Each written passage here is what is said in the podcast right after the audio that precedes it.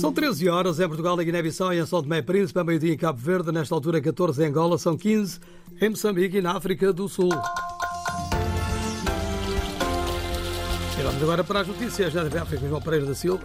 Governador de Cabo Delgado acredita no fim dos ataques na província. Cruzeiro com casos de cólera a bordo, proibido atracar nas Maurícias. Guiné-Bissau volta a atualizar cadernos eleitorais.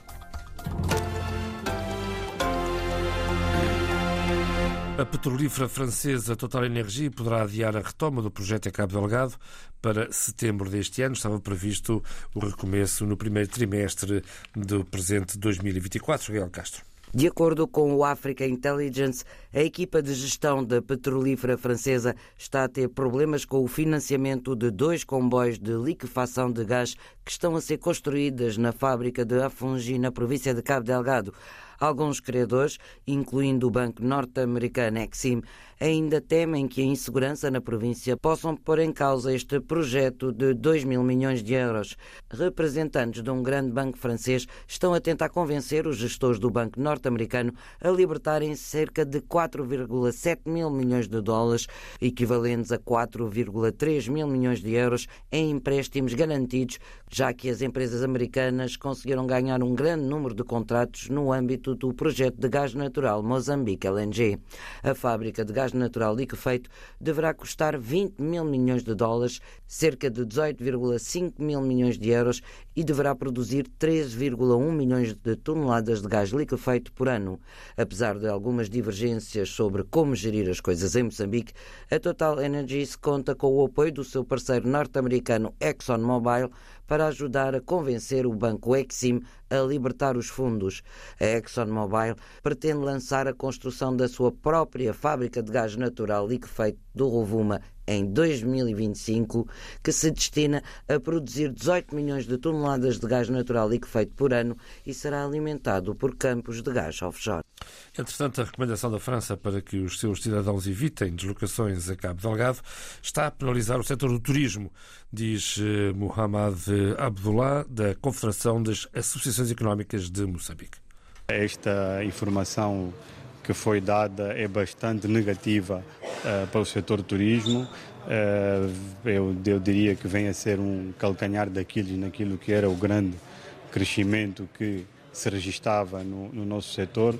A partir do momento em que um país como a França dá este tipo uh, de indicação e tendo em conta os projetos que o próprio que as empresas desse país têm a desenvolver naquele naquele polo do país é, é preocupante. O governador de Cabo Delgado, por seu lado, acredita que ainda é possível a reconciliação na província, apesar dos mais recentes episódios da violência. Lia Montes. O governador de Cabo Delgado afirma que a violência das últimas semanas naquela província é resultado da atividade de grupinhos extremistas violentos.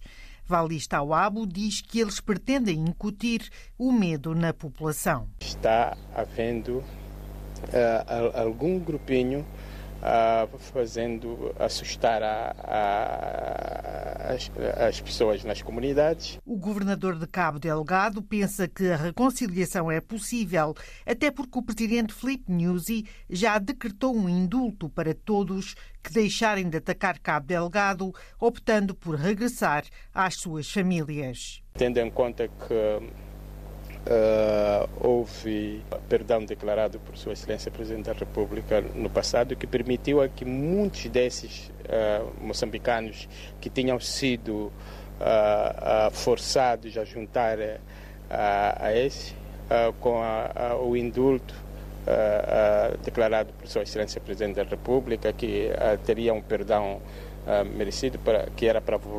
regressarem as suas origens, juntarem-se nas suas comunidades e, e as suas famílias. Vali Stawab, governador de Cabo Delgado, os ataques começaram há cerca de quatro anos. A partir de novembro de 2022, a população deslocada iniciou o regresso às suas casas. Por sua vez, a Associação dos Transportadores Rodoviários de Nampula promete penalizar os transportadores que estejam a praticar preços especulativos. A decisão surge na sequência de denúncias de deslocados internos. Orfeu de Lisboa. Para o presidente da Associação dos Transportadores Rodoviários de Nampula, é incompreensível que a especulação de preços esteja a acontecer para uma população que sofre com o terrorismo. Pedimos a todos os transportadores serem solidários com assunto de terrorismo em Cabo Delegado e praticarem aquela tarifa que é de lei. E no meio disso tudo, gostaria também explicar que um passageiro tem direito 20 quilos de bagagem fria, não se deve cobrar, é de lei. Face à situação, Luís Vasconcelos avisa que medidas serão tomadas nos casos em que se comprova a especulação da tarifa de viagem entre Cabo Delgado e Nampula. Esse transportador é aplicado-lhe uma multa e pode até ter a sua licença cassada. E tomamos também conhecimento que a Direção Provincial de Transportes e Comunicações tomou conhecimento desta prática de alguns transportadores. Milhares de pessoas decidiram abandonar o distrito de Chiura após ataque ocorrido no dia 13 deste mês ao posto administrativo de Mazese, em Cabo Delgado. O distrito de Herat, na província vizinha de Nampula, é o principal destino. Agora, Cabo Verde, a Eletra garante que o fornecimento de eletricidade à ilha de Santiago está normalizado depois dos cortes prolongados que se registraram este fim de semana. O administrador executivo Atão Cruz eh, explica que na origem do blackout esteve uma avaria na principal central de produção no Palmarejo, cidade da Praia. A situação está resolvida e agradecemos a paciência. Uh, recebemos uh, várias mensagens de conforto porque não foi fácil, foram várias horas, sim, efetivamente. O blackout aconteceu ao meio-dia e ainda no final do dia estávamos a religar alguns clientes. Tivemos sempre em atenção os clientes prioritários do Hospital da Praia, o Hospital de Santiago Norte e outros uh, pontos considerados críticos no país e esses foram a nossa prioridade, mas efetivamente tínhamos sempre em mente também a população da ilha. Então, Cruz, administrador executivo da Eletra, a garantir que o fornecimento de eletricidade em Santiago está agora a ser feito sem qualquer interrupção depois dos vários cortes, alguns deles bastante prolongados, durante o último fim de semana. A atualização dos cadernos eleitorais na Guiné-Bissau com vista às eleições legislativas antecipadas vai decorrer entre 25 de março e 25 de maio deste ano. Fátima Camará. Mesmo assim, Marciano Silva Barbeiro reconhece o empenho do Gabinete Técnico de Apoio ao Processo Eleitoral para assegurar a parte técnica. Estando o Gabinete Técnico de Apoio ao Processo Eleitoral, GETAP, a trabalhar dia e noite, quero anunciar com o processo de atualização do recenseamento eleitoral no terreno vai decorrer na Guiné-Bissau de 25 de março a 25 de maio, ou seja, 60 dias, e na diáspora de 25 de abril a 25 de junho, também 60 dias.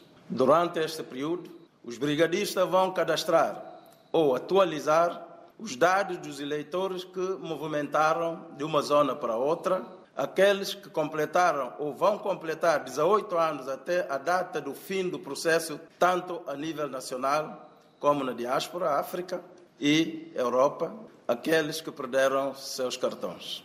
O ministro da Administração Territorial e do Poder Local reitera igualmente os esforços do governo na implementação efetiva desse processo pois, segundo Marciano Silva Barbeiro, a realização de eleições legislativas antecipadas é uma das prioridades do governo. Por isso, não vai poupar esforços para criar as condições necessárias para a realização, pela primeira vez, de atualização dos cadernos eleitoral. Aliás, para a diáspora guineense, África e Europa, a atualização dos cadernos eleitorais começa de 25 de abril a 25 de junho.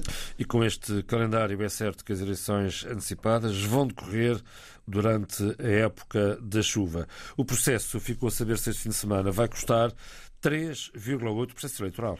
Vai custar 3,8 milhões de euros. Esta nota ainda, as autoridades das Ilhas Maurícias não autorizaram a atracagem no porto da capital de um navio de cruzeiro norueguês com receio de um potencial surto de cólera a bordo. Pelo menos 15 pessoas a bordo do navio estão isoladas eh, por suspeita daquela doença.